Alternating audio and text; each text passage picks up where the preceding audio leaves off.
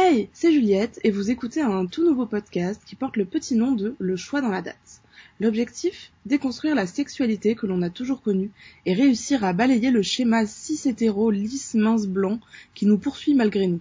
Le saviez-vous? Les douleurs pendant ou après les rapports sexuels se placent à la troisième position des symptômes de l'endométriose. Aujourd'hui, je retrouve Marie-Rose, autrice des livres Endo et Sexo et Endométriose, ce que les autres pays ont à nous apprendre. Elle tient également un blog sous le nom de Endométriose Mon Amour et un compte Instagram Super Endo Girl. Bonne écoute Bonjour Marie-Rose, comment vas-tu en cette journée pluvieuse? Ben ça va très bien. ben, c'est pluvieux, des chaussures mouillées, mais bon, je suis au chaud maintenant. Bon bah tant mieux alors. Bon, est-ce que tu peux te présenter en quelques mots, ton âge, ton nom, euh, ce que tu fais dans la vie, tout ça? Alors, je suis Marie-Rose Gallès, j'ai 31 ans et donc je suis patiente experte en endométriose. J'ai donc écrit deux livres à ce sujet. Ça a été quoi ton parcours professionnel? Alors de base de formation, je suis juriste, euh, donc rien à voir, mais euh, c'est vrai que l'avantage quand on est juriste, c'est que euh, on a cette rigueur scientifique qui est, qui est, vachement utile quand on veut devenir patient expert, et puis on a aussi cette habitude de faire des recherches, donc ça donne aussi une certaine autonomie en tant que patient. C'est quoi patient expert? J'ai jamais entendu ce terme. Euh, ouais, bah ouais, on commence à en parler maintenant, ça commence même à se professionnaliser. Alors, en fait, ça existe depuis euh, pas mal d'années. Euh, en fait, patient expert, c'est ce moment où finalement euh, un patient devient expert dans sa maladie, qui, qui, la connaît bien, qui sait comment elle fonctionne, qui, qui, sait quels sont les traitements, qui voilà, qui a, finalement fini par acquérir toutes ces notions médicales et scientifiques. Et, et c'est cool parce que ça permet de donner une certaine autonomie et ça permet aussi d'aider les autres patients. Euh, ça permet aussi de faire un lien entre les médecins euh, et les patients parce que parfois euh, chacun voit midi à sa porte, donc les patients vont voir certaines choses, les médecins vont voir d'autres choses, et il y a parfois besoin de faire un petit lien pour que tout le monde soit sur la même longueur d'onde. Ok, bon bah c'est super intéressant. Je savais même pas que ça que ça se disait comme ça quoi. Du coup, ça a été quoi ton parcours avec l'endométriose? À partir de quel âge tu t'en es rendu compte? Et tu vois un peu ton parcours de manière générale? Ben, moi, je fais partie de ces cas qui ont montré des symptômes avant leur première règle. Euh, ça, c'est un sujet qu'on a du mal à aborder en France, euh, qu'on aborde plus facilement à l'étranger, mais euh, c'est pas rare. Et, et donc, j'ai commencé à monter des symptômes au niveau de la vessie. Et quand mes mes premières règles sont arrivées, patatras, c'était des grosses douleurs violentes. donc, on a essayé de, de camoufler tout ça avec une pilule, sauf que c'est mettre un mouchoir sur un problème en fait. Hein. Le problème est toujours là, c'est juste qu'on le dissimule. Et puis à la vingtaine, quand j'ai voulu arrêter euh, la pilule, euh, mes règles sont redevenues beaucoup plus douloureuses et puis euh, vraiment à chaque fois. Et puis un jour, vers 26 ans, j'ai un kyste ovarien qui a explosé, sauf qu'en fait un kyste ovarien, c'est en lien avec le taux d'œstrogène et donc en fait mon, taux d'œstrogène a explosé dans le sang. Et comme l'endométriose est une maladie œstrogénodépendante, ça fait flamber la maladie. Et là, en fait, euh, j'avais des douleurs qui montaient crescendo sur 10 ans, qui étaient là, même si euh, du coup je m'en rendais pas trop compte parce que c'est un peu la théorie de, de la grenouille qu'on balance dans une casserole d'eau bouillante, elle ressort tout de suite. Maintenant, si on met une grenouille dans une casserole d'eau froide et qu'on la fait cuire à petit feu, ben, en fait, elle se laisse cuire parce qu'elle s'en rend pas compte. Mais là, en fait, tout explose, euh, enfin, tout flambe d'un coup d'un seul. Et, je peux quasiment plus marcher, euh, c'est atroce, je suis en train de perdre mon travail, euh, je suis alitée, et, euh, donc il me fallait me trouver une solution. Et en fait, on, bah, chez les médecins, j'avais pas de solution. Donc du coup, moi je me suis dit euh, hors de question. Hein, moi, j'ai 26 ans, je vais pas mourir dans mon lit, c'est diète. Peu importe, je trouverai quelque chose. Et donc je me suis mise à lire tout ce qui me passait sous la main sur l'endométriose. Alors au début, j'ai commencé avec du tout public. Et puis j'ai commencé avec du plus corsé. Et puis finalement, je suis allée euh, voir à l'international ce qu'ils faisaient. Puis je me suis carrément mise à lire euh, des articles scientifiques euh, dans les revues anglo-saxonnes, donc des articles dans les revues internationales, jusqu'à vraiment maîtriser le sujet et du coup pouvoir me faire mon propre programme sur mesure pour aujourd'hui bah, mener une vie à peu près normale. Là aujourd'hui, par exemple, j'ai mes règles et j'ai quasiment pas de douleur. Donc comme quoi. Ah bah comme quoi, tout peut arriver. Et du coup, ça a été quoi le déclic pour toi d'écrire euh, ces deux livres? Parce que du coup, tu as écrit euh, bah, deux livres sur le sujet. Qu'est-ce qui t'a donné envie d'écrire euh, Parce que t'es pas écrivaine, autrice de base, quoi. Donc. Ouais, voilà. En fait, c'est un peu venu par nécessité entre guillemets. C'est-à-dire que de base, j'avais, enfin, j'ai toujours un blog qui s'appelle Endométriose mon amour. Sauf qu'en fait, sur des billets de blog, on peut pas non plus développer à l'infini. Et, euh, et je me rends, voilà, j'avais acquis toutes ces connaissances, ça n'avait pas forcément d'intérêt de les garder pour moi en fait, surtout qu'elles n'étaient pas forcément faciles d'accès. Donc autant partager, euh, vulgariser pour le plus grand nombre. Et euh, je me suis rendu compte que les douleurs pendant les rapports sexuels, c'était vraiment le truc ignoré, alors que c'est quand même le troisième symptôme le plus courant. Euh, c'est quand même ce qui touche 60% des malades, mais on n'en parle pas. Et non seulement on n'en parle pas, et en fait quand je demandais des solutions, que ce soit aux médecins ou aux sexologues, j'avais des réponses totalement inadaptées en fait. Euh, du côté des médecins, euh, ils s'étaient penchés que sur la sexualité reproductive. Du côté des sexologues, ils s'étaient euh, penchés que sur les problèmes de la sexualité liés à ce qui est psychique, mais pas ce qui est physiologique. donc du coup, moi, je me suis fait mon propre programme et j'avais fait un petit article sur mon blog qui avait super bien marché. C'était une conférence qu'on me demandait souvent. Mais euh, déjà, que ce soit blog ou conférence, on est limité euh, dans les informations par le temps ou par, euh, par la taille. Et c'est vrai qu'on me disait, ah, en plus tu les fais qu'à Paris, tes conférences, nous on n'y a pas accès. donc du coup, bah, je me suis dit, c'est bien un livre parce que c'est accessible à tout le monde et puis je peux en faire des tartines, je peux développer autant que je veux. Donc c'est comme ça que j'ai écrit Endo et Sexo. Et en fait, pendant Endo et Sexo, j'ai fait, j'ai poussé donc encore plus mes recherches. Et en fait, j'ai découvert qu'à l'international, bah, en fait, on savait pas mal de choses. Je dis pas qu'on a toutes les réponses, je dis pas qu'on a toutes les solutions, mais on sait beaucoup plus de choses que ce qu'on nous dit en France. Donc du coup, en fait, mon livre est sorti le 24 euh, septembre et le 25 septembre, j'étais chez mon éditeur en disant, écoutez, j'ai toutes ces informations, c'est bête de les perdre. Euh, je pense que ça vaut le coup de faire un deuxième livre où je condenserai toutes ces informations et du coup, bah, j'ai rempilé le lendemain. Et du coup, bah, le livre, ça fait un an et quelques maintenant qu'il est sorti. Est-ce que tu as eu des retours euh, dessus? C'était quoi les retours euh, les retours que j'ai eus, c'était vraiment touchant parce que le truc qui revient toujours, c'est euh, merci pour ta bienveillance. Euh, donc ça fait plaisir, surtout dans une société où on parle énormément de sexualité, mais très vite on se rend compte qu'on n'en parle pas forcément comme on devrait en parler. C'est pas forcément toujours très positif, très ouvert d'esprit. donc ça fait ça fait chaud au cœur. ce qui est cool, c'est que en fait j'avais fait en sorte qu'il soit accessible euh, en ce sens où euh, il est accessible aussi bien aux couples hétérosexuels qu'aux couples homosexuels. Parce qu'il y a beaucoup de médecins euh, qui disaient ah ben si vous êtes lesbienne, vous pouvez pas avoir de douleur puisqu'il n'y a pas de pénis. Voilà, donc ma messagerie était pleine de ce genre de messages qui me rendaient folle de rage. Parce que si, si, tu, peux avoir un orgasme quand t'es lesbienne et tu peux avoir des douleurs après l'orgasme avec une endométriose, donc euh, voilà. Mais c'est vrai que je, je l'avais pas forcément euh, rendu accessible aux hommes cisgenres parce que je me disais fallait être cash dans les mots, dans ce qu'on vit, euh, pour vraiment ouvrir le sujet et j'avais peur que ça ça leur fasse peur. Et en fait, j'en ai beaucoup qui m'ont dit ah mais en fait je l'ai donné à mon chéri et il a adoré, ça l'a fait rire, il était content d'apprendre certaines choses. Bon, il y a des choses qui l'ont interloqué, comme le fait que le clitoris bande et a des érections trois fois par nuit.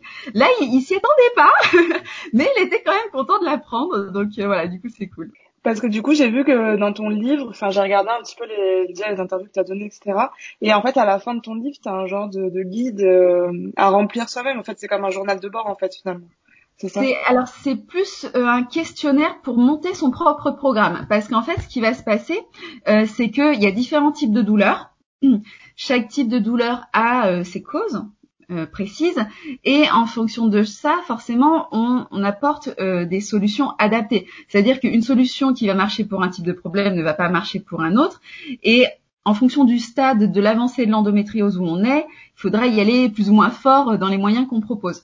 Donc en fait, à la fin du livre, il y a euh, un questionnaire euh, qui est là pour faire le point sur son endométriose, ses douleurs à soi, et du coup fabriquer son propre programme pour euh, remédier dans la mesure du possible à tout ça. Parce que j'ai pas de solution miracle, je n'ai pas de baguette magique. du coup voilà, c'est aussi un programme, donc ça veut dire que c'est aussi un investissement pour soi, pour son couple. Euh, mais euh, voilà, généralement, ça, ça, vaut le coup. Les retours que j'ai sont plutôt positifs. Et puis, bah, comme j'ai avant tout testé sur moi, euh, ça va, je suis plutôt convaincue.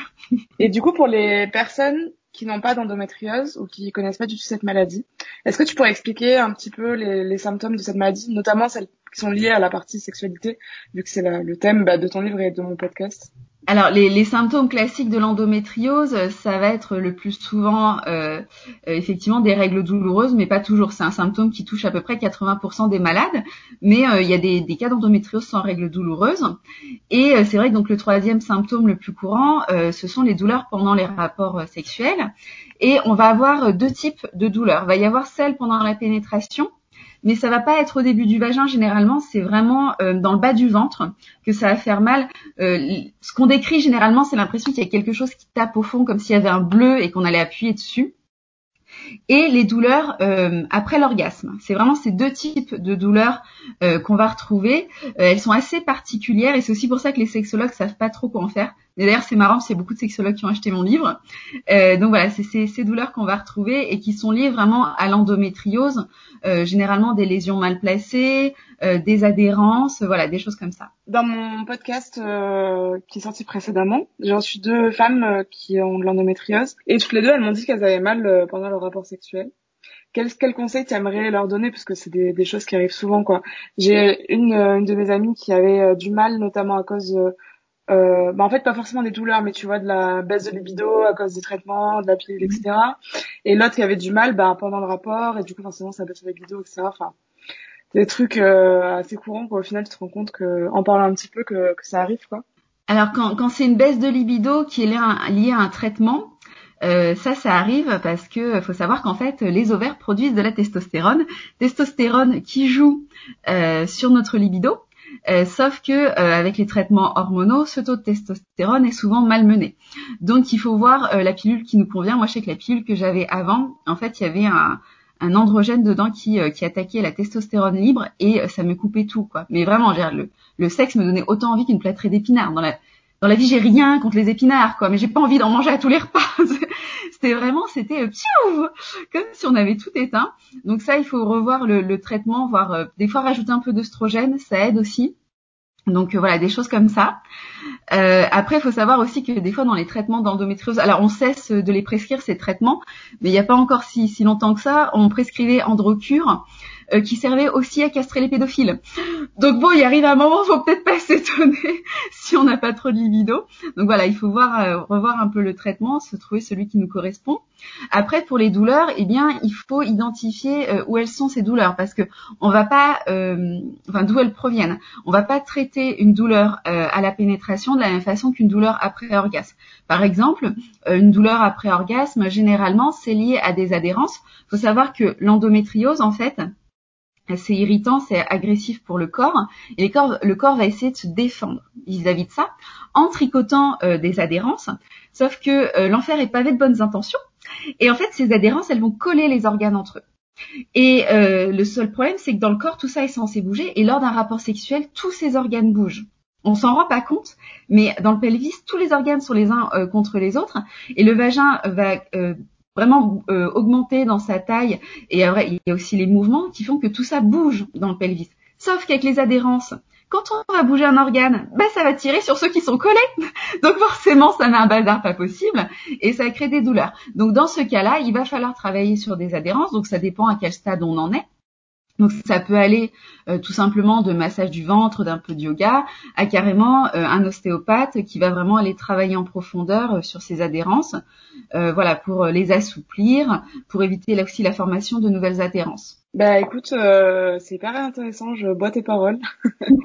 c'est vrai que c'est hyper intéressant d'avoir quelqu'un qui se connaît et qui bah, qui en parle hyper naturellement quoi sans tabou donc c'est cool. C'est surtout c'est hyper hyper important en fait de comprendre ce qui se passe dans son corps parce qu'une douleur c'est normal, on le vit comme ça parce que c'est comme ça, c'est un signal d'alarme.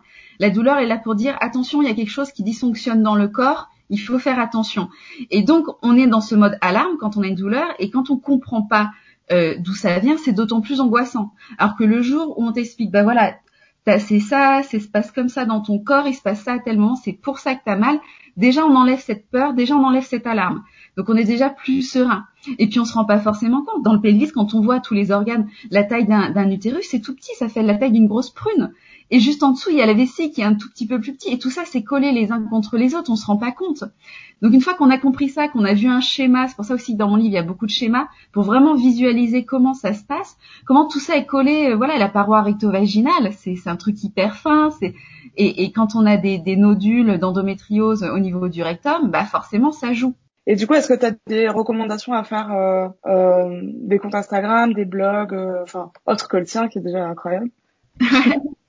Euh, compte Instagram, j'aime beaucoup Douce Endométriose, moi, euh, qui est vraiment, euh, qui, est vraiment peps, euh, qui est punchy. après, sur Facebook, je recommande Nancy Hook. Alors là, pour le coup, c'est du scientifique. Hein. Attention, c'est des articles scientifiques en anglais, mais ça fait du bien aussi de s'informer, d'être un, un, patient éclairé, d'avoir toutes ces informations. Bon, après, il faut, faut aussi le vouloir. Mais voilà, s'il y a deux comptes que je recommanderais, c'est vraiment ceux-ci qui, qui, permettent de faire évoluer les choses, qui permettent d'être plus à l'aise avec la maladie et ça c'est hyper important. Ouais, c'est clair que c'est hyper important de, se, de bien s'entourer. Euh, c'est ce qu'elle me disait mes deux amies euh, la semaine dernière, qu'un des conseils euh, qu'elle donnerait à quelqu'un qui a atteint d'endométriose, c'est d'essayer de s'entourer de personnes qui ont la même maladie. Et c'est vrai que c'est hyper important, quoi. Parce que toi, du coup, dans ton cercle proche, t'as des personnes aussi comme toi qui ont d'endométriose. c'est un peu que toutes mes amies sont en train de se faire diagnostiquer.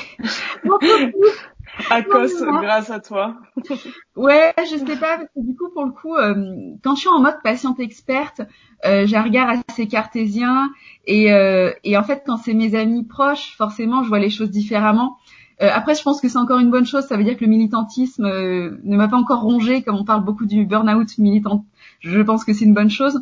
Mais c'est vrai que j'ai pas forcément le, le recul euh, avec mes amis que je peux avoir avec quelqu'un qui me contacte via Instagram. Euh, et puis, euh, je, ouais, je suis très inquiète pour elles. Il n'y a pas toujours raison, mais voilà, d'être passée par là, généralement, je vis très mal quand elles sont diagnostiquées.